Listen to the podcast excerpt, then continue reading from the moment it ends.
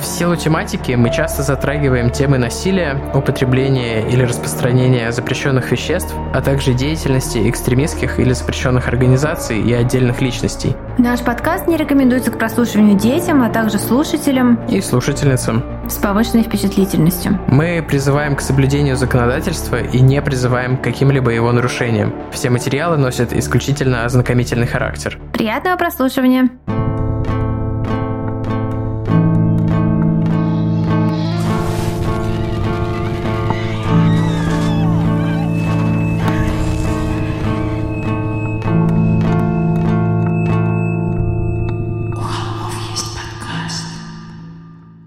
Всем привет! Вы слушаете «У холмов есть подкаст». Привет, это мы, Тима и Валя, Валя и Тима. У меня ощущение, что мы очень давно ничего не записывали. На прошлой неделе. Мы записывали бонусный выпуск. Да. Точно, точно. Как вам трейлер бонусного выпуска? Сподвигло ли вас это оформить подписку? Или сподвигло возненавидеть нас? Что я тоже не исключаю. Ну, наверное. Но есть какие-то супер негативные люди, которые наш платный контент прямо, прямо Хейтят, пишут нам, да. типа, вы черви под ногтями капитализма.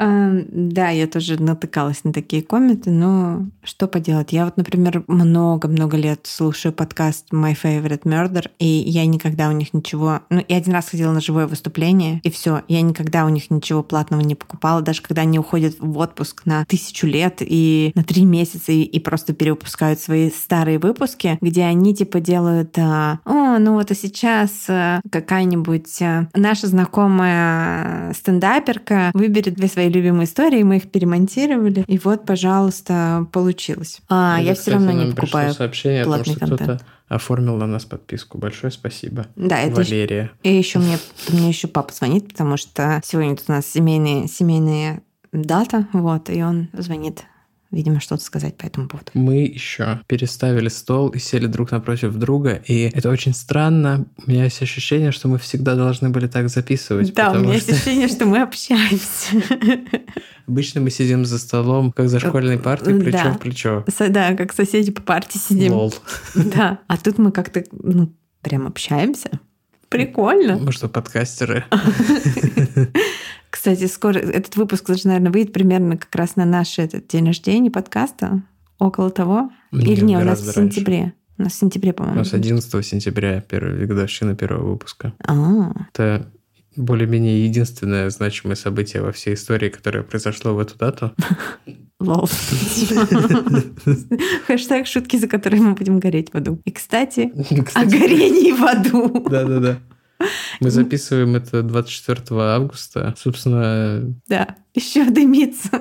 Да, еще не остыл. Просто сюр какой-то. Просто степень какого-то этого сценариста. Сам, как, как будто сам, нейросеть пишет. Самые какие-то дешевые сериалы, какие-то сценаристы. Ну, как будто не придумали просто какую-то линию сюжетную выхода. Просто сделали вот так. Да. Это кринж, я бы сказал. Та-та-та-та-та-та-та-та кринге. Ой, да. Но у меня есть теория, что, может быть, спустя три дня он воскреснет, и это будет наш э, лысый стрёмный мессия. О, Господи. Вот. Откуда ты знаешь, что лысый? Это я как э, имеющий отношение к этой культуре человек могу сказать, что это сложно подделать. Нет, ну у него же много образов. Ну это да, это да. Ладно, лол, тлен. Тлен никогда не звучал более в контексте. я обещал что-то рассказать. А, я посмотрел Черное зеркало. Это мы в бонусном выпуске я не стал рассказывать. Посмотрел новый сезон Черного зеркала. Э, ну, что-то. Ну, вот... а, мы с тобой. А, мы с тобой обсуждали просто не в подкасте mm-hmm, Черное зеркало, да? Ну, серия, где они снимают True Crime документалку, ну, забавная. Да, ну потому что это True Crime документалка. Вот, а все остальное какая-то фигня. Мне понравилась серия про этого Бонни М. Мне вообще не понравилось. Мне показалось, у меня было ощущение, что мое время бездарно потратили. А, а мне понравилось. Это нам с Диманом, наверное, больше всего понравилось. Мне понравилось все, кроме концовки в серии с Джесси Пинкманом и... Кто там второй был, не помню. Э, Джош Хартнет. Точно. У которого какой-то камбэк сейчас, как я понимаю, потому что он и в «Черном зеркале», и в «Опенгеймере». «Опенгеймер». Ладно, я с тех пор посмотрела самый первый фильм Нолана. Это просто он переснимает его за большие деньги снова и снова, чуть-чуть меняя сюжет. Вот, ладно, я понимаю, что нам не справиться численно не превзойти фанатов Нолана, поэтому не будем ничего говорить. Я думаю, что э, люди, которые считают, что Нолан не очень, им просто они чувствуют себя подавленными. Нужно просто нам, чтобы наши голоса звучали громче. Mm-hmm. Кстати, о том, что не очень, мне вот э, Простите, конечно, несколько человек порекомендовало в директе посмотреть сериал Based on a True Story, типа основанный на реальных событиях, видимо, он так называется. Там, где женщина из... Эм... Кейли Коко. Да, она играет э, типа там беременную true crime подкастершу, и вот там просто фестиваль упущенных возможностей. Такая вроде бы прикольная идея, но прикольно играет этот вот серийный убийца. Мне понравился. Мне понравилось, как он играет. Тут все к нему нет претензий. Но, блин, мне, мне ужасно вообще покорежило, что женские персонажи, которые просто... Ну, короче, он супер сексистский, это сериал. Причем они пытаются, наоборот, показать, что да ну, женщины, они же как мужчины, посмотрите, они делают все то же, что и мужчины. Но как бы это так неправильно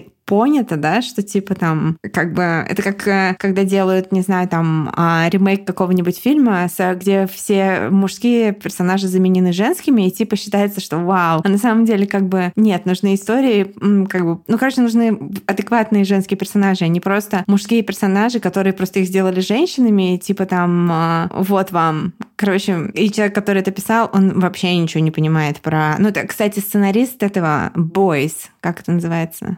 Так называется? The Boys? The Boys, да. Да, вот. Он ничего не знает про, ну, кстати, про True Crime. А, а The Boys все три сезона один человек писал, интересно? Ну, это считается... Это, я посмотрела просто, это этот uh, шоураннер The Boys, mm. и, и он ничего не знает про True Crime, он слышал где-то звон. Ну, я так и подумал. Вот, короче... Я даже смотреть не собираюсь. Да. Ну, в смысле, до того не собирался. А... Я посмотрела до конца, если что. И там нет финала, там просто как будто кончились серии, забыли выгрузить последнюю, то есть там вообще непонятно, чем это заканчивается. Что-то я хотел сказать, что-то хотел а, я хотел рассказать новость, новости приближающегося 30-летия. Мы не будем сегодня делать True Crime новости, потому что наш весь выпуск True Crime новости. Да. Эм, а я про новости своего приближающегося 30-летия, ну, такого, вдалеке Что? Я думала, чего 30-летие? Ну, мне, типа, скоро уже 28. Потом... Ага, потом надо мной все смеются, когда я говорю, мне почти 40 лет. Я же говорю, приближающегося. Я обнаружил, что я почти ничего не слышу левым ухом. Серьезно? Ну, э, я слышу там... Окей, я большую часть... Я, я драматизировал. Большую часть я слышу, но высокие звуки вообще нет. Я недавно купил себе эти механические часы, и я пытался слушать, тикают они или нет. И я слушал, слушал, блин, не тикают. Потом приложил к правому уху, и очень отчетливо, очень громко услышал тикание, а левым ухом я вообще не слышу его вообще не слышу тикания. И еще я заметил, что когда я сижу в наушниках, в этих больших наушниках, когда у меня на оба уха, я слышу все нормально, одинаково. А если убирать по одному уху, то я слышу не всю музыку, короче. То есть правое ухо я слышу всю музыку, а левым не всю. Я не знаю, может быть, у меня там какая-то серная пробка, конечно, но мне кажется, у меня что-то... Жесть. Годы рок-концерта. Да, вот старость, не радость. Так, я, пожалуй, выключу нотификации, а то там мне продолжают приходить какие-то семейные сообщения.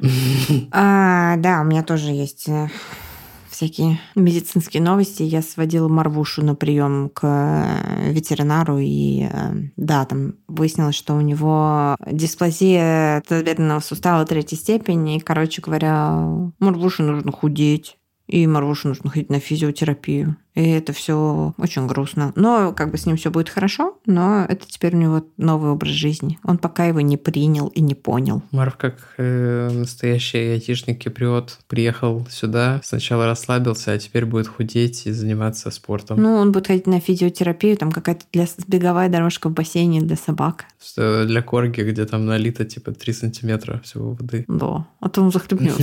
Наверное, регулируется как-то это количество воды в бассейне, а то как же так. В общем, да. Ну, а из э, прикольного, помните, ребята, кто подписан на меня в социальной сети, которую я веду, единственный, а, и, и у нас просто будет дальше рекламная интеграция, и мы будем обязаны написать в описании выпуска дополнительную информацию. Если фиолетовой я буду... социальной сети. Да, в фиолетовой социальной сети. Социальной сети, иконка которой похожа на цвета нашего логотипа. Там я обращалась к своим подписчикам и подписчицам. Мы искали, я искала тренера, который поможет мне э, решить кое-какие мои проблемы с дикцией, с чтением, ну, короче говоря, с, с говорением. Ну вот. и, и мне тоже. Ну да, да. Ну, просто у нас там по разным причинам, о которых пока мы не будем говорить. Но многие люди беспокоились, говорили, Валя, нам так нравится твоя манера говорить. Поверьте, мою манеру говорить не, не вылечит ни один целитель, но кое-какие улучшения будут. И, в общем, мне посоветовали очень классного чувака, актера, я не знаю, как преподавателя, преподавателя речи, да. Ну, просто у Алексея в той же самой сиреневой социальной сети никнейм двоеглазов Эктор, поэтому как бы и хочется сказать, что он актер. Ну, в общем, он актер дубляжа, как я понимаю, и эм, у нас уже сколько с ним было занятий? Три. И я прям чувствую какие-то Короче, я теперь, когда говорю, читаю текст, я вижу прям, ну, чуть-чуть матрицы, как Нео, когда он перестает видеть реальность и видит только такой код, код, код, код, код. Я тоже теперь понимаю там, как... Э, и мы берем в пример моего любимого, любимого Джейка Бреннана из Disgraceful. И он мне говорит... Да, я не могу произнести имя Джейк Бреннан, не проглотив слюну. Вот. И Алексей рассказывает просто, какие приемы использует Бреннан, когда ну вот свой офигительный подкаст делает. И он мне говорит, да, Валя, я научу тебя таким же приемом. Но чуть позже. Сейчас угу. алфавит. Это буква А. Ну, в общем, ребята, если кому-то... Ну, я шучу, но в смысле, а. мы начинаем с азов. Вот. Я просто хочу сказать, что если кому-то вдруг нужен тоже человек. Он же еще просто, как я понимаю, дает уроки, типа, не только для подкастеров и для каких-то еще таких вот людей, которые типа, типа занимаются вот говорением, как э, что-то я, да, Тима делает. Короче говоря, если вы просто хотите научиться более четко выражать свои мысли, тоже к нему. Я думаю, что в историях мы отметим Алексея, потому что довольны. Спасибо. Так, да. кто привел Алексея, спасибо. Мне кажется, Алексей сам пришел. Я не уверена. Ну и как Валя обещала, мы не упоминаем фиолетовую социальную сеть по имени, потому что у сегодняшнего выпуска есть спонсор, и мы, как всегда, очень благодарны нашим спонсорам, потому что они нас очень поддерживают. А спонсор сегодняшнего выпуска – это сервис онлайн-консультации с врачами на поправку. Если честно, я безумно обрадовалась, когда ребята с нами связались, потому что я давно мечтала о способе, как можно быстро и удобно получать консультации с врачами, но не знала, как вообще искать такое, и бывает и это. Зоя у меня стала старше, мы с ней стали ходить во всякие детские группы на дни рождения, и, конечно, мой ребенок, который в первый год жизни болел только один раз, теперь раз в месяц радует меня соплями и прочими вирусными подарочками. На дом на Кипре врачи не приходят, ну или приходят, но я таких врачей не знаю. Зоин педиатр не приходит, даже если там типа, можно звонить 2 часа ночи, он не придет. Он вообще тут как бы местная рок-звезда среди детских врачей, и к нему довольно сложно попасть. Поэтому иметь под рукой опытного врача, которому можно просто написать и спросить, стоит паниковать или нет, это счастье, э, ну, мамское.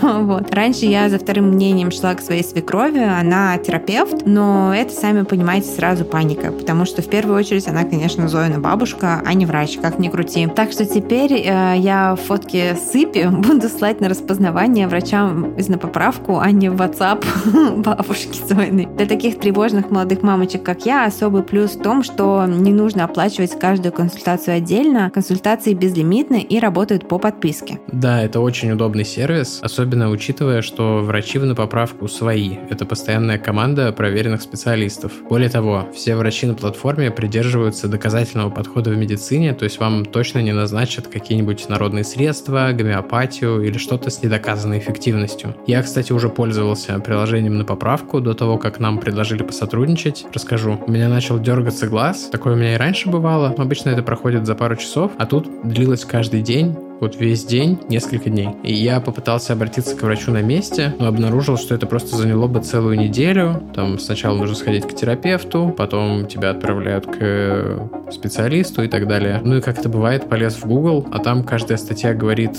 противоположное, то туда, то сюда. В общем, не очень полезно. Я бы даже сказал, что вредно, потому что начинаешь только больше паниковать. И тогда я вспомнил, что существует на поправку, скачал приложение, быстро там в чате описал свои симптомы, получил отдельные советы, оказалось, конечно, что все не страшно. Это у меня был синдром сухого глаза, как раз это совпало с тем, что началась жара, а я просто все время сидел под кондиционером, а от них, как известно, воздух очень сохнет, ну и глаза вместе с воздухом тоже. Получается, что я за 30 минут супер классно решил проблему, которую несколько дней откладывал, просто из-за того, что нужно было бы нескольким людям звонить, договариваться, куда-то идти в рабочее время, а это значит там у начальства отпрашиваться, потом типа эти часы весы там как-то компенсировать. В общем, спасибо на поправку, что меня от этой необходимости избавили. Да, вообще я вот как-то с появлением ребенка озаботилась вопросами здоровья в целом. Хочется пройти обследование, сдать анализы, понять, на что стоит обратить внимание. Раньше я как-то просто жила и жила, а сейчас я вот за целого человека отвечаю и понимаю, что надо следить за своим здоровьем. Анализы у нас тут на Кипре можно сдать в любой лаборатории, еще с ковидных времен открылась масса, а вот врачей больше не стало. На Кипре есть государственная медстраховка, но там по некоторым специалистам лист ожидания типа на три месяца. Ну или вот как, например, с моим глазом пришлось бы там ждать неделю, а проблема,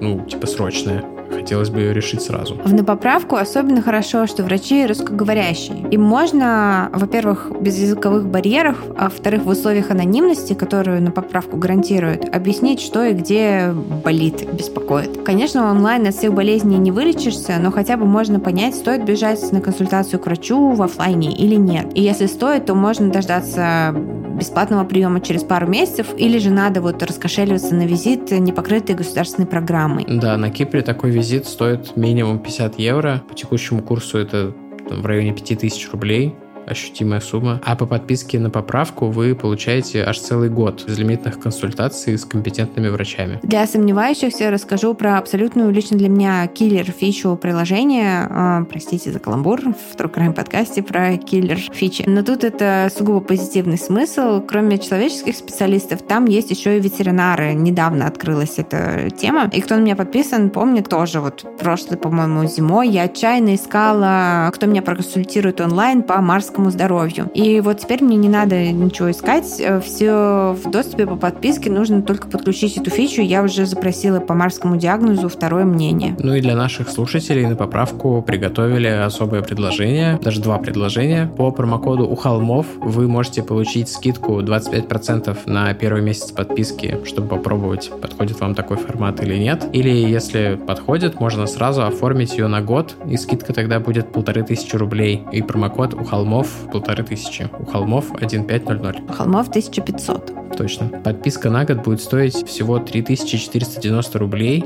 это вот дешевле, чем одна очная консультация мне бы стоила. Очень выгодно. Рекомендуем. Этот промокод на год будет действителен до конца сентября, поэтому не откладывайте это решение. И мы обязаны сказать, что есть противопоказания, необходимо проконсультироваться со специалистом. В этот раз у нас получается очень интересный сегвей от э, слова о нашем спонсоре к слову о теме выпуска. Изначально мы планировали делать этот эпизод на другую тему, но случился невероятный инфоповод не тот, о котором вы подумали, другой. По делу, за которым я следила уже год, наконец был вынесен приговор. И так вышло, что говорить мы будем о медсестре-вредительнице, а спонсировал наш выпуск прекрасный, полезный и лично нами опробованный сервис на поправку. Вот. Такое любопытное и совершенно незапланированное, реально незапланированное совпадение. А теперь мы переходим к истории, которую многие из вас а, так сильно у нас просили, собственно, почему мы решили ее сделать. Ну и, как всегда, перед тем, как мы начнем, поблагодарим художницу. Спасибо, Катя, в соцсети той самой, никнейм у нее Рибайк и нижнее подчеркивание. Ну, мы, как всегда, отметим, отметим в да. постах э, про этот эпизод с материалами. Из уважения к погибшим и выжившим все имена жертв изменены или опущены.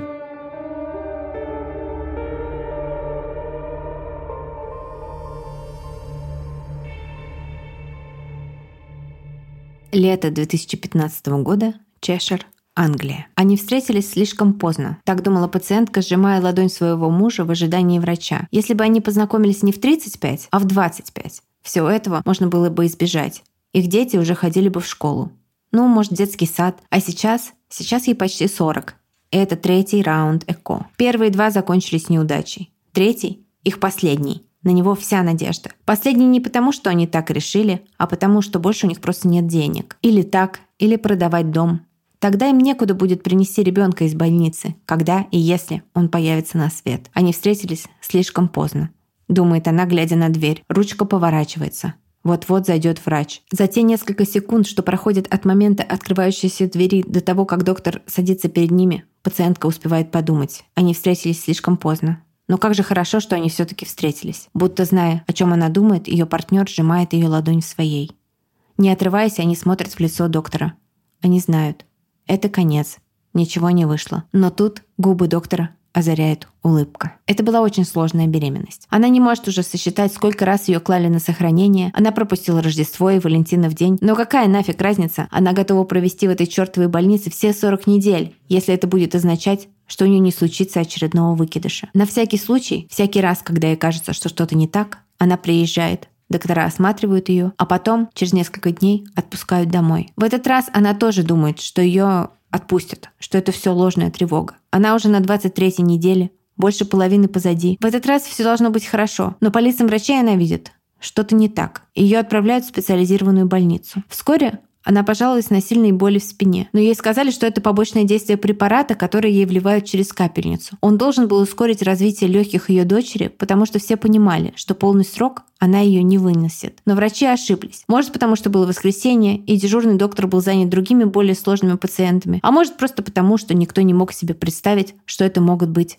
схватки. У пациентки начались роды, но она об этом не знала. Она продолжала думать, что это лекарство, и просто ждала, когда наступит понедельник, на смену придет другой врач и объяснит ей, что будет дальше. Она поняла, что происходит только несколько часов спустя, после того, как попала в больницу. Она пошла в туалет в своей палате. Приступ боли. Сильнее, чем раньше. Один, другой. Когда, преодолев первый шок и ужас, женщина начала звать на помощь и нажимать на кнопку экстренного вызова на стенке кабинки туалета, никто не откликнулся. Кнопка была сломана. Весь персонал разошелся по своим делам по этажу. Когда, в конце концов, ее истошный крик услышали и помощь подоспела, ее новорожденная девочка лежала в воде на дне унитаза, все еще связанная с телом своей матери пуповиной. Она была такой маленькой, ее отец скажет потом, что она помещалась целиком на его ладони. Вес девочки при рождении составил всего 550 грамм. «Спасите ее!» — повторяла мать. Пожалуйста, не дайте ей умереть. И ее дочери давали пятипроцентный шанс на выживание. Она была холодной и почти не двигалась. Ее легкие были недоразвиты, поэтому ее тут же необходимо было подключить к вентилятору. У нее были проблемы с легкими и кишечником, у нее была желтуха и повышенный сахар в крови. В одном из ее крошечных легких нашли кровотечение, но родители верили, она справится. Она выкарабкается. Они слишком сильно хотели ее и ждали, чтобы потерять вот так. Пройдет целых два месяца, прежде чем родителям снова позволят взять ее на руки. За эти два месяца им по меньшей мере пять раз говорили, что она умрет, чтобы они готовились к худшему. В судебных документах эта девочка числится как Baby G. Но мы решили все-таки дать ей имя, мы будем называть ее Джемма для простоты обозначения. Джемма оказалась сильной и превзошла ожидания докторов. С момента ее рождения прошло 13 недель. Врачи решили, что Джемма достаточно здорова для того, чтобы перевести ее в обычную больницу. Countess of Cheshire, которая находилась ближе к дому ее родителей. 13 августа на скорой девочку перевезли в новое место – в отделение для новорожденных. К этому времени ее сняли с искусственной вентиляции легких, но она регулярно получала кислород через маску, ела грудное молоко своей матери из бутылки или через трубку каждые три часа. Она весила около двух килограмм. Ее можно было брать на руки. Она больше не умещалась в ладонь. Это маленькая храбрая девочка. Ее распределили в палату номер два в отделении. Это было помещение для детей, идущих на поправку, но еще нуждающихся нуждающихся в серьезном медицинском сопровождении. Здесь Джема провела почти месяц. И с каждым днем дела у нее шли все лучше и лучше. Приближался знаменательный момент. 7 сентября должно было исполниться 100 дней с тех пор, как она родилась ее 100 дней на земле. По этому поводу медсестры подготовили баннер и повесили его над ее кроваткой. К утреннему посещению родителей девочки был куплен и спрятан в холодильник сестринский торт. 7 сентября должно было стать знаменательным днем, если оно наступит. В ночь 6 на 7 сентября Джема была при смерти. Около двух часов ночи представленная к ней медсестра отправилась на свой положенный по расписанию часовой перерыв. Перед тем, как пойти, она покормила Джему. Девочка спала, она влила ей 45 мл материнского молока через трубку. Все прошло штатно. Пульс и другие показатели были в норме. Когда медсестра вернулась с перерыва, она поняла, что девочке плохо. Как выяснилось, в 2.15 ночи старшая сестра услышала с поста, что Джему начало рвать. Это было не обычное срыгивание, а настоящий фонтан. Сработал тревожный сигнал. Она тут же побежала к девочке. Она поразилась количеству молока, которое вышло из желудка этой малышки. Ее пульс и кислород начали стремительно падать. На лицо Джейми тут же поместили маску. Старшая сестра вызвала на помощь дежурного педиатра. Из желудка Джемы стали откачивать жидкость, чтобы не дать ей захлебнуться рвотой. К тому огромному количеству молока, которое уже вышло, добавилось еще 45 мл. Как это было возможно? Ведь ее порция всего 45. Но кроме молока в ее желудке был воздух. Много воздуха, которого там не должно было быть. Ее живот был большим, распухшим и посиневшим, как будто кто-то специально ввел ей в желудок через трубку огромную порцию молока, а потом добавил туда воздуха так, чтобы, раздуваясь, желудок давил на ее диафрагму и мешал ей дышать. Но тогда, в суматохе оказания первой помощи, это никому не пришло в голову. Да и как могло прийти? Ведь ввести воздух в желудок можно только намеренно. Это не может быть случайностью. Разве кто-то может навредить маленькой девочке в ее сотый день на Земле? Час спустя у Джеммы остановилось дыхание и почти пропал пульс. Ее подключили к аппарату искусственной вентиляции легких. Потом позвонили ее родителям. Пока они ехали в больницу, их маленькую храбрую дочь перевезли в соседнюю палату интенсивной терапии, где дежурной медсестрой в ту ночь была Люси Лэтби. Люси Лэтби родилась 4 января 1990 года в Хэррифорде,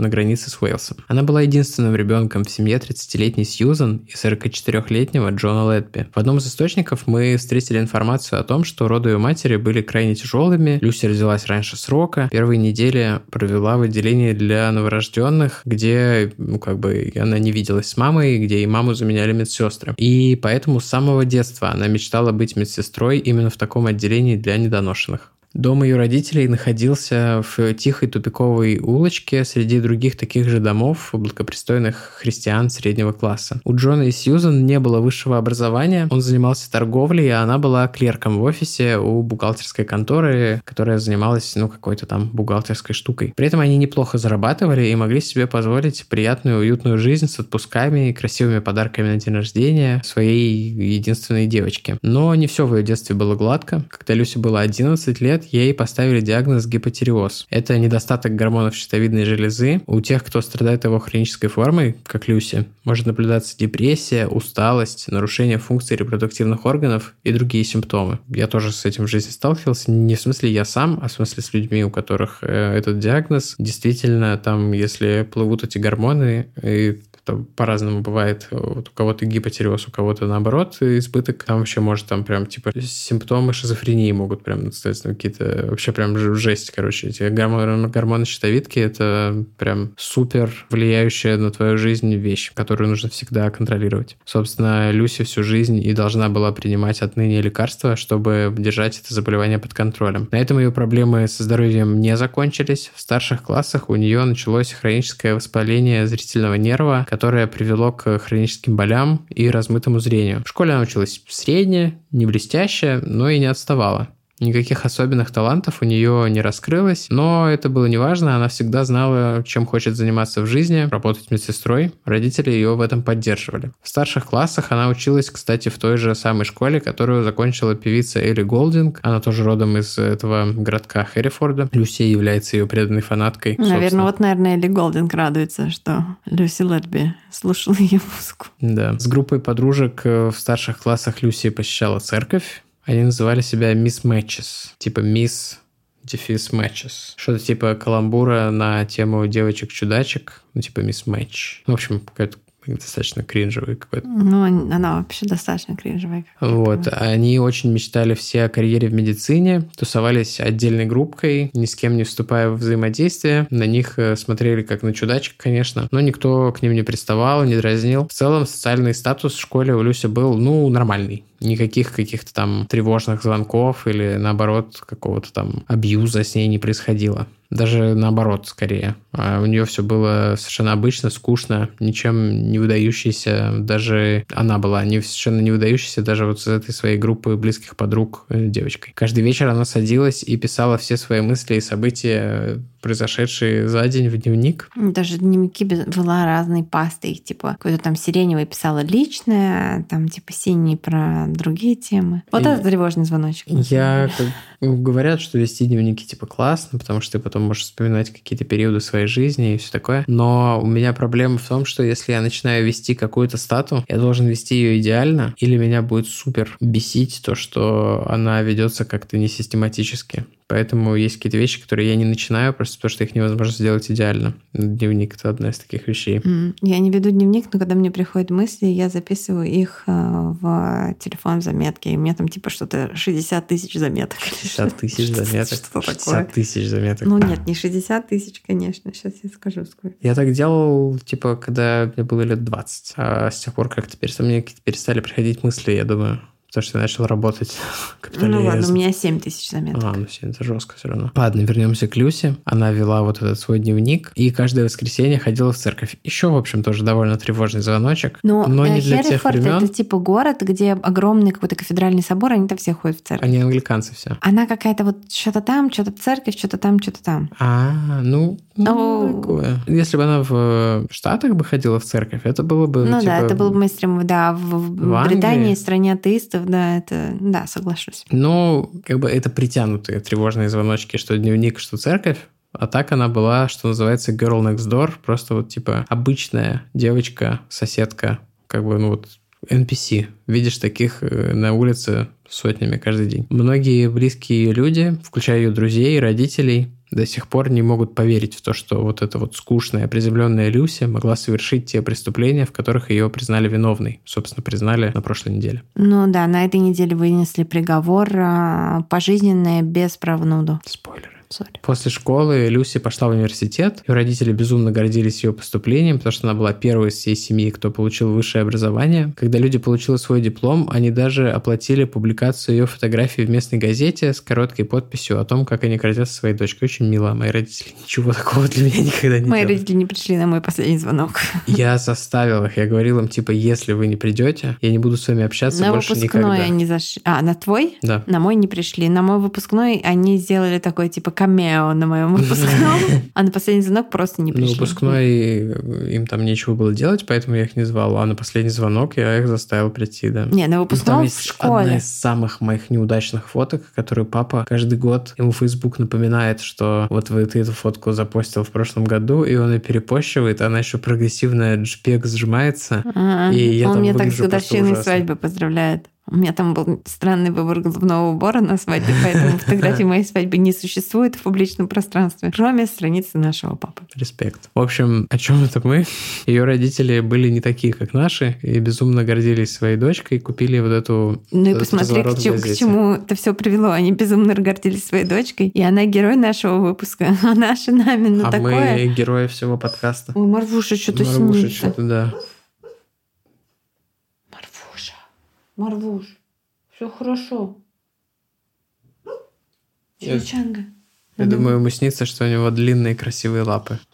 Марвуш, Марвуш, это сон снится. Ладно, мы он продолжим, он бежит. продолжим с какими-то завываниями Марвина дальше. А не то, чтобы их не было до этого, просто сейчас мы обратили на них внимание. Ну, у него теперь болят, ну, то есть у него уже давно болят ножки, но теперь я знаю, что у него болят ножки. Поэтому а, вот. Пусть хоть во сне побегает. Университетская жизнь Люси, так же как и школьная, не оставила в памяти тех, кто ее знал, окружал никаких ярких эпизодов, тем более никаких каких-то таких вещей, которые предвещали бы последующие события. Она была типа ботаном, больше всего ее в университете интересовала учеба. Она кайфовала, во-первых, от того, что впервые уехала жить от родителей, которые, конечно, несмотря на их большую взаимную любовь с Люси, были такими контрол-фриками, немножко слишком вторгались в свою жизнь. Ну и в отрыв она как бы не ушла при этом. Она была для этого слишком такой разумной, холодной, рассудочный типа. Тусила с подружками, ну так. Они выкладывали фото из баров и клубов в Facebook. Ну, в общем, какой-то, ну, типа, обычный человек. В тусовке Люси все называли маленькая мисс невинность. Она была со своим близким кругом друзей достаточно забавной, не стеснялась дурачиться, не стеснялась там показаться глупой или смешной, но при этом для большинства тех, кто не входил в ее узкий круг и мало ее знал, она была такой какой-то вот инертной, серой, незаметной и обычной. Никаких сведений о постоянных бойфрендах того времени мы не нашли, ну, впрочем, они постоянных тем более.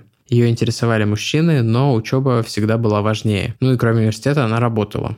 Первым ее, так сказать, распределением, такой внезапный советский термин оказался в нашем конспекте. А это называется work placement. Mm. Типа, когда ты учишься на а медика, тебя что... распределяют куда-то в какую-то больницу. Это все потому, что социалистические влияния на Англию очень сильны. Там же не было никакого ни вич-ханта, ничего такого. И там это э, какая-то партия достаточно левая не знаю, Labour Party, видимо. Вот, англичане, в отличие от американцев. Ну, там знают... есть левая партия, но она не у власти. У них же двухпартийная система. Да, но сейчас Тори у власти. Ну, они обе у власти, просто в разные пропорции. Как знаешь, типа... Ну, да, но я имею в виду, что не в большинстве. Ну да, да. А, да. Что-то какой-то у нас супер сайдбарный выпуск. Ну, это Англия просто. Мы говорим про Англию.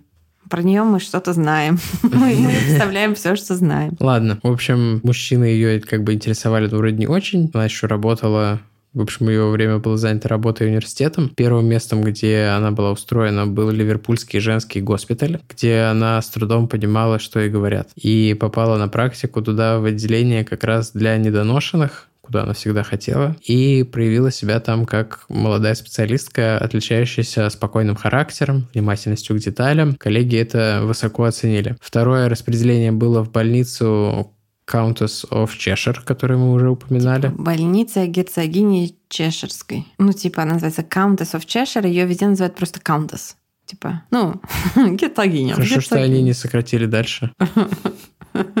В смысле? Ну, не знаю. Звучит слово так. Ну да. Почти матерно. В общем, попала она в... Ты имеешь в виду Countess of Cheshire?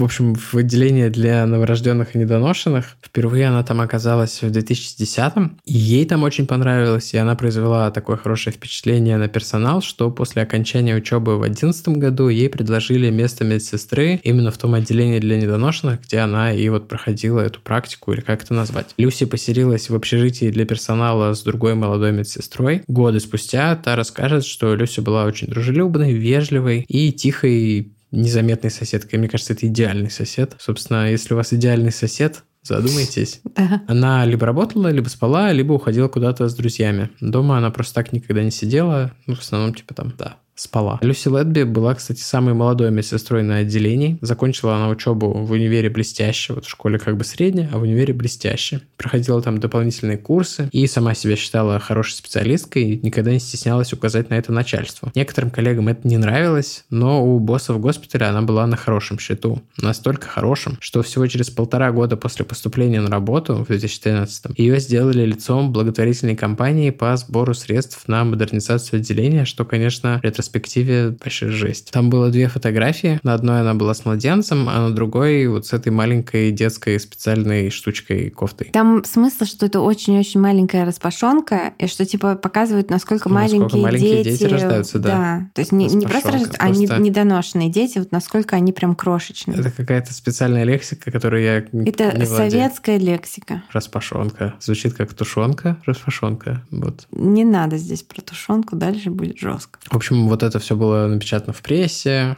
скидывайте нам денег на модернизацию отделения, смотрите, какие у нас хорошие люди работают. Она даже дала тогда короткое интервью в местной газете, где сказала, что работает на работе своей мечты, что ей очень повезло, и что эта работа для нее вообще самое главное на свете. Про свою роль она сказала так. Мои обязанности входят забота о недоношенных детях, рожденных на разных сроках, у которых есть разные степени сложности и нужды. Некоторые задерживаются у нас на пару дней, другие на много месяцев. Для меня такое удовольствие наблюдать за их прогрессом и поддерживать их семьи. Кстати, эта компания собрала 3 миллиона фунтов. Люси была безотказным, очень удобным поэтому сотрудником для больницы. Она, во-первых, жила совсем рядом с отделением, у нее не было какого-то постоянного бойфренда, который бы занимал ее время, или родственников в Чешире тоже у нее не было. Она была готова всегда работать сверхурочно, брать ночные смены, выходить буквально по первому требованию, если экстренно вдруг нужна была лишняя пара рук. Потом доктора с отделения скажут, что она никогда не была блестящей или выдающейся медсестрой, но и не была откровенно плохой. Она действовала всегда по протоколам, особо не проявляла фантазии или инициативы, что, в общем, может быть и не самое плохое, на медицинской работе. Хотя как... Доктор как мы, Хаус такой.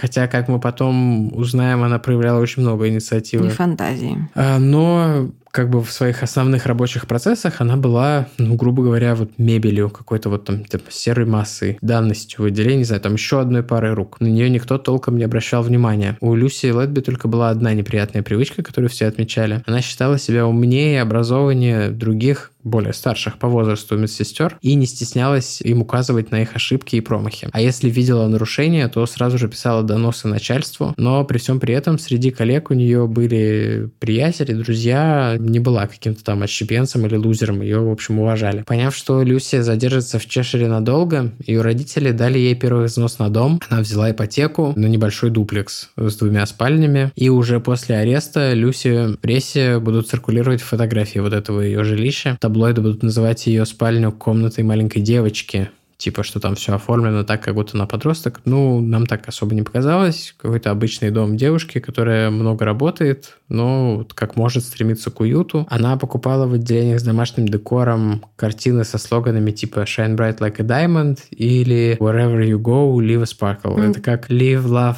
love». Да, вот такого типа. То есть я сначала подумала, вот даже когда мы этот конспект составляли, я подумала, блин, такой, ну, кринж, как бы такой мейнстримовый кринж. А потом я подумала, блин, а может быть она имитировала вот эту вот basic персону, вот эту такую супер basic женщину, чтобы никто никогда не заподозрил ее в том, что она что-то делает. Может быть, это не было такое прям осознанное действие, а она просто понимала, что это надо делать, и выбирала просто, ну, как бы какую-то базу. Ну да. Basic базу. Ну да. Кстати, потом, э, извини, что перебила, даже женщина-офицер полиции, которая и с ней там проведет много времени на запросах, скажет, что Люси, она бежевая, она ванильная. Mm. Типа там вообще как бы никакая. Как... То есть сколько много-много часов они общались, и она так и не поняла, какой она человек. Ну, вернемся к описаниям ее быта, которая циркулировала в таблоидах. Там помимо вот этих всяких Go, Live Sparkle штук, на ее кровати было лиловое покрывало, и вместе с подушками лежало несколько плюшевых медведей,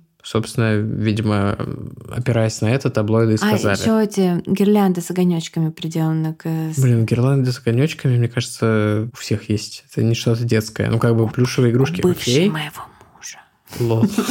Ну, там на спинке кровати висели. Ну, в общем, короче, обычная квартира, которую, ну, таблоиды там притянули, что вот, смотрите, она там Ну да, то есть если эта квартира что-то говорит, она говорит только то, что это человек, который мало бывает дома, много работает. И типа вот мне эта квартира сказала так. И что это квартира в Великобритании, потому что везде бежевый ковер во всех комнатах. Ужас. Вот это настоящее преступление, я да. бы сказал. В общем, обычный дом, как Валя уже сказала, ничем не выдающийся, не запоминающийся. Ну, в общем, как и его хозяйка. Но эту свою незапоминающуюся черту, как Валя тоже уже сказала, она не знаем осознанно или нет, использовала себе на благо. Точнее, не эту черту, а отсутствие каких-либо ярких черт она использовала, чтобы наносить удар за ударом буквально по самым незащищенным и самым слабым. Ее первой жертвой стал маленький мальчик, который в судебных документах проходит как ребенок А. Он родился 5 июня 2015 года, на 9 недель раньше срока. У него была еще сестра-близнец. Его вес при рождении составил 1 килограмм 600 грамм. А случай этого мальчика не был критическим. Но его все равно поместили в палату интенсивной терапии. Там он очень быстро начал набираться сил, самостоятельно дышать и двигаться. Это продолжалось до тех пор, пока на смену не заступила Люси Лэдби. То есть это июнь,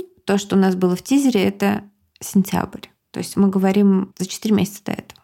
3. 8 июня в полдевятого вечера, сразу после того, как началась ночная смена, Люси поставила мальчику новую капельницу с глюкозой, а после этого ввела ему внутривенно несколько пузырьков воздуха. Воздушная эмболия может вызвать остановку сердца. Очевидно, на это и рассчитывала Ледби. Пульс упал, запищал сигнал тревоги. В палату убежала главная медсестра и дежурный врач, доктор Дэвид Харкнес. По звонку в больницу прибыл и другой, более крутой педиатр, который был ну, на вызове. То есть он был доступен по звонку. Как я, вот у них такая система, что один доктор на отделении, а одному можно позвонить в случае какой-то критической ситуации. Этого доктора звали Рави Джайаран. В течение 40 минут команда медиков и Люси в их составе пытались оказать маленькому мальчику первую помощь, перезапустить его сердце пытался, но ничего не помогало. В какой-то момент в палату вбежала мать вот этого ребенка А, увидев, что кожа ее сына синеет, а возле его крошечного инкубатора собралось столько людей, женщина начала плакать и просить и умолять э, медиков не дать ему умереть. У нее подкосились ноги, она упала и продолжала умолять. В какой-то момент врачи объяснили женщине, что если им удастся спасти ее сына, что было маловероятно, но тем не менее, его мозг пережил такое кислородное голодание, что ему был нанесен чудовищный непоправимый вред. И в конце концов мать просто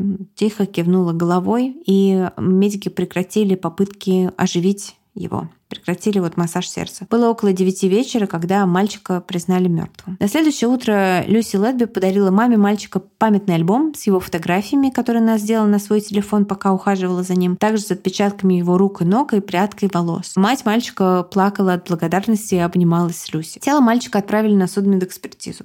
Врачи боялись, что проблема могла быть в наследственной болезни, которая была у его матери, и тогда его сестра-близнец тоже была бы в опасности. Но эксперты не смогли определить причину смерти ребенка, только то, что она не была связана вот с этой генетикой. А единственное, что показалось подозрительным и самим экспертам, которые изучали медицинские документы малыша, и тем медикам, которые были на месте во время вот этих попыток его вернуть к жизни, это странная сиренево-розовая сыпь, которая присутствовала на его конечностях, когда он потерял сознание. Потом ее увидят еще на нескольких детях, которые погибли вот в этой больнице в Чешире. Только сопоставив эти улики несколько лет спустя, станет ясно, от чего погиб ребенок А. После случившегося с ребенком А руководство отделения решило, что Люси, возможно, травмирована произошедшим, потому что вот, например, доктор-педиатр, который был дежурным, это была первая смерть вот у него на отделении, поэтому он был травмирован, решили, что Люси, наверное, тоже. В связи с этим ее поставили на смену в палату к самым здоровым, почти готовым к выписке детям. Оттуда она писала сообщение своей коллеге о том, что ей не нравится ухаживать за здоровыми, ей хочется вернуться в палату интенсивной терапии, туда, где находятся те, кому она больше всего нужна. Так она это сформулировала. Все эти переписки на судах. Я послушала подкаст про суд над Люси, где одной из ведущих была женщина, которая присутствовала там каждый день на суде. Суд длился с октября по август. И 56 выпусков подкаста я послушала. Есть 40-минутный пересказ от этих двух женщин, от ну, Daily Mail, по-моему, сделали. Да-да-да. Не очень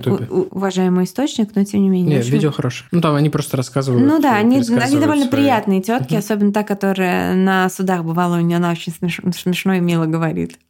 Я их полюбила за 56 выпусков. Но они коротенькие, там типа некоторые по 15 минут. Так вот, были обнародованы переписки Люси, и вот э, это все как бы мы пересказываем э, смс -ки. Как это бывает. Среди тех детей, которым жаждала оказывать внимание Люси, в палате интенсивной терапии был ребенок Б. Это сестра убитого мальчика накануне. Всего 27 часов после его смерти Люси вызвалась помочь своей коллеге, которая была медсестрой, представленной к этой девочке к ребенку Б. И пока эта представленная к девочке медсестра уделяла внимание другому ребенку, у которого был какой-то вот emergency, Люся ввела девочке воздух в вену. Ее пульс сразу же упал и сработала, вот этот сработал тревожный сигнал. Стоит заметить, что эта девочка Б была намного слабее брата, и после рождения ее сразу поместили на искусственную вентиляцию легких, и она там весила меньше, ей давали шансов меньше. Но несмотря на все эти факторы, когда ей начали оказывать помощь, она пришла в себя, и ее дыхание стабилизировалось. Но пока дежурный врач, вот после того, как Люси сделала то, что сделала, проводил манипуляции с девочкой, он заметил сиренево-розовую сыпь, которая гуляла по ее телу на 10 секунд, проявляясь на разных частях, как будто вот что-то бродило внутри нее и вызывало вот эту вот сыпь, как вот бывает при плохом кровообращении. Прибывшая палату мать не отходила от девочки до самой выписки, и в итоге ребенок Б, эта девочка выжила. Ее брат умер, она осталась жить. И это был не последний случай странных смертей в отделении. В июне 2015 при похожих обстоятельствах погибнет еще двое детей, но э, Люси использует с ними другой метод, который вот мы описали во вступлении. Она будет э, закачивать им воздух в желудок до тех пор, пока диафрагма не передавит легкие. Люси казалось, что ее атаки и убийства идеальные, что она неуловима. Но это было не так. Хоть до ее ареста и остаются годы, уже в июне 2015 э, двое врачей, один из которых вот доктор Рави, который пытался оживить умирающего ребенка А, заметили вот эту странную закономерность. А, все четыре случая странных симптомов у детей произошли во время смен Люси Ледби. Кстати, этот доктор Рави, он доктор на телевидении, он эксперт-медик в какой-то передаче, поэтому он вообще там, типа, все британцы обожают э, свое телевидение, и он, типа, фигура большого респекта. Марвуша перекладывается. Так вот, доктор Рави первым обратил внимание на эту закономерность. И вообще такая высокая смертность в отделении была чем-то неожиданным. Обычно за год они теряли двух или, ну, максимум трех пациентов в этом отделении, а тут трое за один месяц. И несмотря на то, что доктор Рави, вот, как я уже сказала, был крайне уважаемым специалистом и экспертом на ТВ, когда он озвучил свои подозрения э, менеджменту больницы, ему сказали, типа, помалкивай. Мотивировали тем, что обвинения беспочвенны, нет никаких никаких улик и доказательств, а репутационный ущерб, который понесет больница в случае распространения подобных слухов, будет просто чудовищным. Но ему и другому доктору, вот этим бдительным врачам, пообещали, что будет проведено внутреннее расследование, но угадайте что, это обещание они не сдержали, никакого расследования не было. Ну, то есть, скорее всего, это обещание было дано в надежде на то, что проблема вот как-то решится сама собой, что это все какая-то вот, не знаю, статистический какой-то там глич, но ничего само собой не решилось. С августа по ноябрь было убито еще двое детей, трое перенесли тяжелые вот эти атаки, которые оставили их с перманентным ущербом для здоровья и даже инвалидностью. Один из этих детей, ребенок F, был накачан через капельницу инсулином. Он снижает э, содержание сахара в крови до опасно низкого уровня, который приводит к необратимым последствиям. Эти симптомы довольно трудно спутать с чем-то другим, поэтому опытный врач доктор Рави сразу забил тревогу. Они тогда даже поняли, что кто-то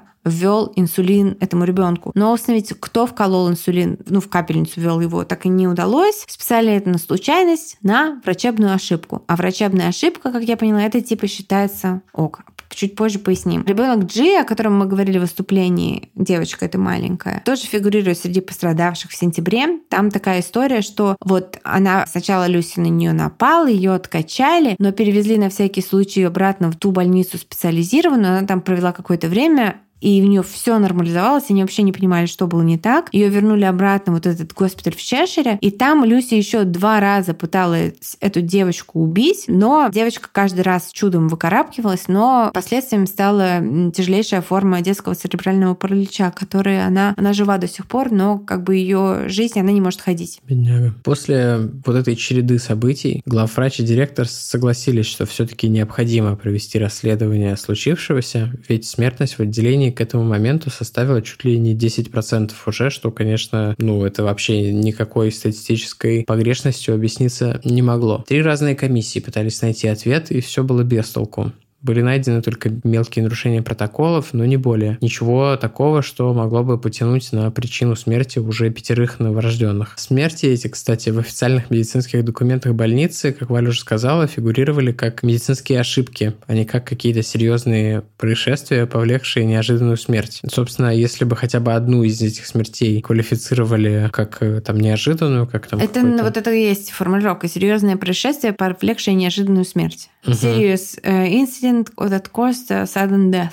Что-то типа такого. Это у них вот. такая... То по протоколу уже бы они были бы обязаны привлечь полицию, которая уже, конечно, другими методами бы стала действовать, там бы сопоставлять, кто когда был на сменах и все такое. Но этого, конечно, Совет попечителей совсем не хотел. Все-таки эта больница, это как бы коммерческое предприятие, которое должно там приходить, должны новые пациенты, тратить ну, там свои деньги как бы, и да, все такое. Но они не свои деньги, это же Британия бесплатная медицина, они от государства получают Ну, это деньги. не важно. Да. Клиенты равно деньги. Угу. Никаких ответов эти расследования аж три, никакие эти комиссии не дали. Вот, а полицию не привлекали, потому что все это было списано на медицинские ошибки ну, то есть на какие-то непредумышленные обстоятельства. Но для доктора Рави на этот момент уже все было довольно очевидно. Особенно его подозрения укрепились после того, как однажды во время ночной смены 17 февраля 2016 на дежурстве был он и две медсестры. Как раз одна из них была Люси. А вторая медсестра, как раз не Люси, сказала доктору, он в этот момент сидел на сестринском посту и вносил в компьютер данные пациентов, что она отойдет в родильное отделение на несколько минут, ее вызывают. И она добавила, что можно не волноваться, Люси за ее пациентами присмотрит в палате интенсивной терапии. Доктор сразу себя почувствовал неуютно, несмотря на то, что к этому моменту высший менеджмент ему уже несколько раз говорил, чтобы он все свои подозрения отпустил, что они беспочвенные, что он должен перестать подозревать Люси во всем. Он все же решил пойти проверить, что делает Люси. Пока он шел по коридору через открытую дверь палаты интенсивной терапии, ему было видно экран монитора с показателями ребенка, и было видно, что Люси стояла рядом э,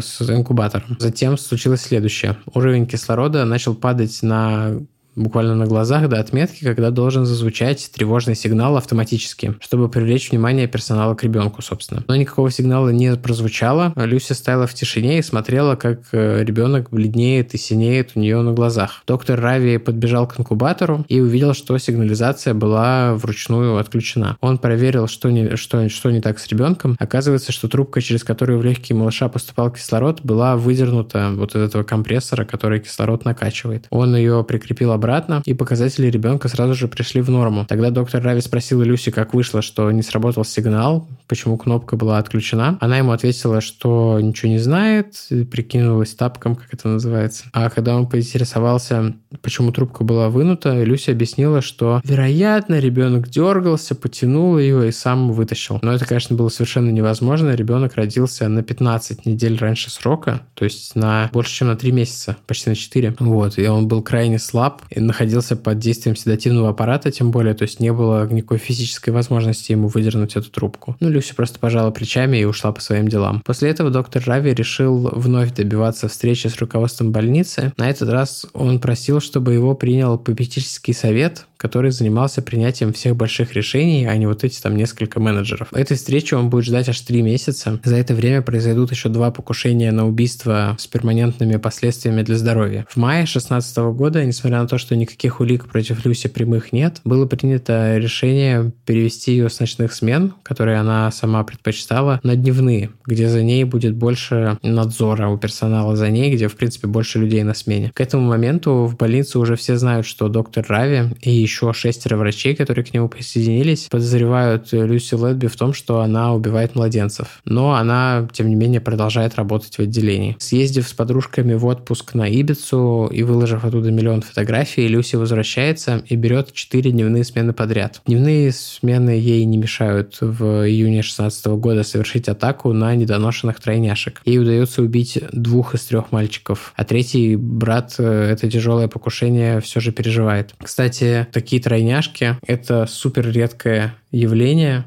то есть там, когда, ну, то есть однояйцевые близнецы, это еще более-менее часто бывает, а это были однояйцевые тройняшки, то есть три абсолютно одинаковых мальчика. Это в документалке, которую я смотрел, сказали, что это один на 200 миллионов случаев или что-то такое. Эти события, наконец, становятся достаточным мотивом для совета попечителей, чтобы согласиться на встречу с доктором Рави и вот теми другими врачами. И когда беспокойные работники объясняют, что единственное, что все эти смерти вообще объединяет, это присутствие Люси, у руководства очень неожиданная наступает реакция. А они говорят следующее, что вы, врачи, совсем типа офигели, вы просто прикрываете свою некомпетентность ошибками одной медсестры. Это, конечно, очень удобно, но на самом деле это просто наезд с вашей стороны, чтобы прикрыть свои же задницы. Как оказалось, Люси тоже ходила к начальству и пожаловалась на то, что ее травят коллеги, и даже назвала поименно часть вот этих докторов, которые против нее ополчились. Ну да, она их обвиняла всем в буллинге и ходила на встречу с менеджментом со своим папой. Доктор Рави предлагает установить в отделении камеры, и поставить э, Люси в пару другую сестру, с которой они должны вообще все делать вместе. Ну и позвонить в конце концов в полицию и доверить расследование им. Но менеджмент отвергает все его предложения, делает следующее. Люси переводят на работу в административный корпус, где ее обязанность – это безопасность и права пациентов. То есть она с ними никак не контактирует, а занимается какой-то бумажной работой. А докторам, которые вот привлекли внимание к проблеме, говорят, что им запрещено обращаться в полицию, и за это им будет грозить увольнение. Британская система здравоохранения, тем более это как такой закрытый элитный клуб, не так много врачей, ну, то есть там, понятно, их тысячи, но все равно все друг друга как-то через э, общих знакомых знают, и если они будут продолжать вот эту тему раздувать, напротив их имен всегда будет вот это черное репутационное пятно, и они никогда не смогут найти нормальную работу. Несколько месяцев спустя конфликт эскалирует, менеджмент заставляет доктора Рави и остальных написать письмо с извинениями в адрес Люси за вот этот якобы буллинг, который они совершали в ее сторону. Это ее условия, кстати, иначе она готова устроить публичное разбирательство вот За дискриминацию, поводу, да. да. Это, типа, там она приплела к этому, что это потому, что она молодая, что она женщина, бла-бла-бла. Больнице такое вот bad publicity не нужно. То есть им не нужно попадать в газеты под такими заголовками. Это будет как бы негативно сказываться на бизнесе. Люси пообещали вернуть на работу медсестрой в отделение, чего она, собственно, и добивалась всеми этими своими действиями. А еще ей согласились оплатить обучение в магистратуре, лишь бы только она не раздувала эту проблему, не привлекала прессу и все такое. Доктору Рави приходится сесть напротив нее и попросить прощения. Она спросила его, будет ли он рад работать с ней снова. Он ответил, что если ему придется, он будет. До первой ее смены в отделении для недоношенных оставалось еще 6 дней. Но, как окажется, ей не суждено вернуться на место своих многочисленных преступлений. Совет попечителей таки решил провести еще одну независимую проверку вот после случая с тройняшками. Результаты показали, что нужно привлекать полицию. То есть там как-то вот они, видимо, какой-то коэффициент считали, не знаю, короче говоря. И после всего лишь 10-минутного разговора между офицерами и доктором Рави и другими вот э, специалистами, которые считали, что что-то не так, было решено завести уголовное дело, точнее несколько уголовных дел по статьям убийства и покушения на убийство. Люси Летби была арестована в 2018 году. Есть видеозапись с вот этой камеры, которую полицейские носят у себя в кармане, того, как к ней приходят домой и забирают ее оттуда. И, кстати, после того, как ее забрали, ее папа застелил ей кровать и заправил ее с мишками. Это тоже, типа, такой факт. А в ее доме были найдены более 200 медицинских документов детей, которые пострадали от ее рук. Кроме этого, записки, в которых она говорила о следующем. Вот в дневниках были типа отдельные вот эти посты с клейким краем листочки, на которых было написано, у меня, кстати, весь стол завален этими листочками, если что. Примерно следующее. Это наш перевод э, с фотографией этих записок. Я зло, я сделала это, нет никаких слов. Я ужасный человек, и я расплачиваюсь за это каждый день. Я не могу дышать, я не могу сосредоточиться, убить себя сейчас. Меня одолевает страх и паника. Нет надежды. Я сделала это, но я не заслуживаю это все. Почему я? Я убила их всех сознательно, потому что недостаточно хороша для них. Я ужасный злой человек. Я не заслуживаю своих маму с папой. Миру лучше без меня. То есть что это было? Какие-то несостоявшиеся предсмертные записки или просто какой-то вот ее поток сознания? Она очень много вот писала, но в ее дневниках нет описаний самих убийств, только есть вот эти записочки. Что еще хотела сказать, добавить про записочки. А, ну там очень-очень есть много фоток того, вот, что она пишет, там каких-то ее вот этих просто на полях медицинских документах. Она пишет какие-то фразы снова и снова. Типа, все можно объяснить, все можно объяснить, там какие-то такие вещи. С самого начала и до самого вынесения вердикта Люси как бы отрицала все. Это была стратегия ее защиты, что она не виновна вообще ни в чем и ни о чем не знала и вообще. По сей день она это все отрицает. Ее родители ходили на суд каждый день с октября по август и считали тоже, что дочь ее невиновна. Хотя бы потому, что у нее нет мотива убивать маленьких детей. Кстати, тут скажу, что на суде она вела себя очень спокойно, говорила монотонным голосом, вообще эмоционально никак не менялась, кроме момента, когда вспомнили про ее дом и ее кошек. У нее две кошки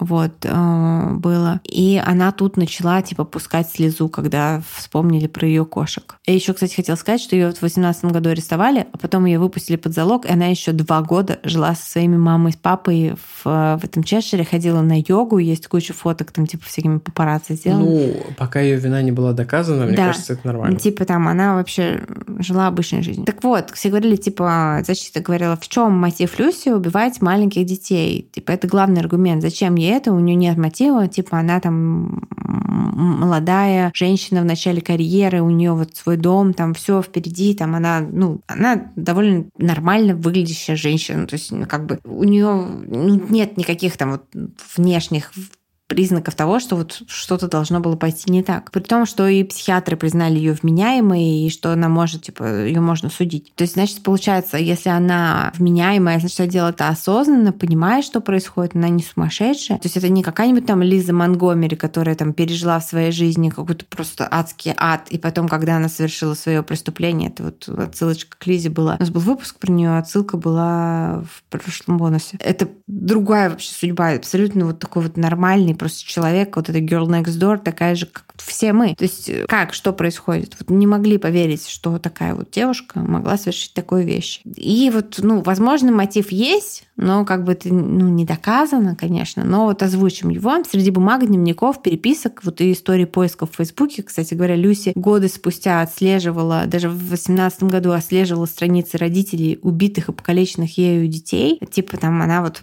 компульсивно смотрела и смотрела, что у них в жизни происходит дальше. Среди вот всей этой массы информации о ней нашлось кое-что интересного. В середине 2015 года Люси Летби была влюблена одного из врачей-педиатров. Он был женат, брат, но несмотря на это у них завязался роман. Ее дневники пестря сердечками, его именем, вот как у школьницы, там вот это все, там вот как бы выписывание этих всех закорючек. Он приходил к ней домой, они вместе ездили в отпуск. Люси отрицает просто, что у них было какое-то сексуальное отношение, говорит, что они просто друзья. Тайком от жены они ездили там на уикенд в Лондон и так далее. А этот чувак э, выступил в суде, он там числится как доктор А. а мне получилось доктор Ху, потому что фамилия его не указана. Когда ты сказал доктор доктор А, я сразу мой мозг автокомплитнул доктор Анус. ну вот, доктор Анус признал, что у них была связь. Ну и как бы там наметился такой паттерн, что она, возможно, убивала ребенка, ну или совершала покушение на убийство ребенка всякий раз, когда он терял к ней интерес, чтобы привлечь к ней внимание. То есть либо его вызывают по вот он врач, э, которого вызывают э, по звонку, чтобы он приехал в больницу на какую-то экстренную ситуацию. Ну, это звучит как какой-то оверкилл для того, или чтобы привлечь внимание. Он э, типа она ему рассказывает, она же у всех вызывала вот ее переписки, а там все время она просит сочувствия, что типа блин адская смена, опять это случилось, почему это случается на моих сменах сменах, типа бедные дети, как мне выкинуть из головы. То есть она постоянно как бы ко всем обращалась за сочувствием. И, возможно, как бы в ее голове она, вот эта ее связь с этим доктором поддерживалась тем, что вот с ней что-то происходило, и она к нему говорила, ой, как мне плохо, а он приходил ей на помощь, там, эмоциональную, там, как-то там, в общем, ее поддерживал. Вот такая только есть э, теория про ее мотив, потому что мне кажется, что если бы у нее был Мюнхгаузен, вот этот Мюнхгаузен by proxy, и она ей просто нравилась, вот,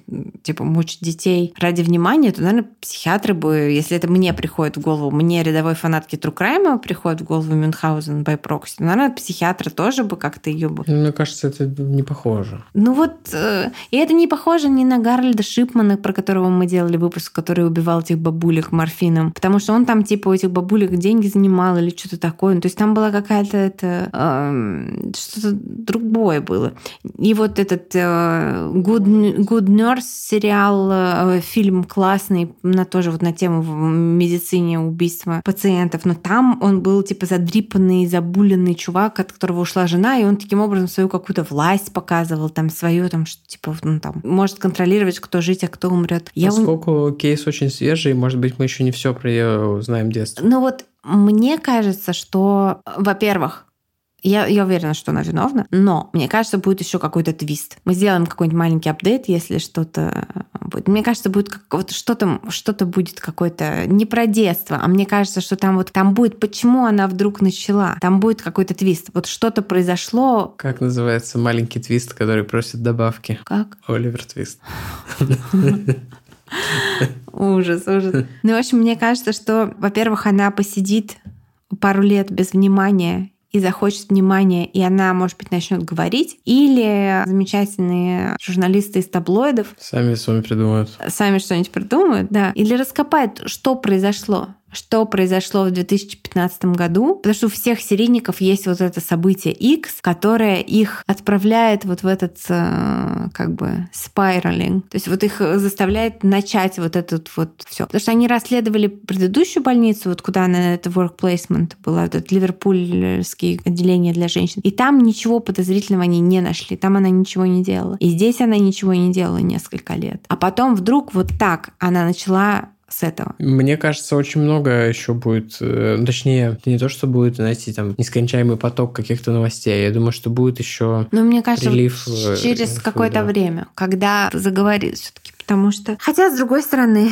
а, сейчас а, ее утверждение в том, что улики-то против нее действительно все косвенные, вот, то сейчас а, у нее есть только то, что она утверждает, что она невиновна. Это единственное, что у нее там осталось, единственный козырь, что она там сколько раз, сколько ей там ничего не предъявляли, она говорит, это не я, это не Но я. в Британии нет смертной казни, поэтому ничего у нас не по времени мы никак не ограничены. Не, по времени мы никак не ограничены. Кстати, ее версия была, что единственный свидетель со стороны защиты, который выступал, это был водопроводчик больницы, потому что версия Люси была, что у них проблемы с водопроводной системой и какая-то типа из канализации там как-то отрыгивается вода в краны, и просто они моют руки грязной водой. Типичная психопатическая хрень какая-то. Да, они все моют тупая. руки грязной водой, и поэтому это происходит. И казалось, что действительно отрыгивается из канализации там что-то и куда-то попадает, но это в родильном отделении, а не в отделении для недоношенных. В отделении для недоношенных все стерильно. И типа в подкасте говорили, что этот водопроводчик, ему было супер неловко, что он единственный свидетель защиты в деле, а серийный убийца, который убивает недоношенных младенцев. Как вам формат, когда мы обсуждаем что-то недавнее? Это называется «Вы написали, мы сыграли» в шоу «Каламбур». Такого, такого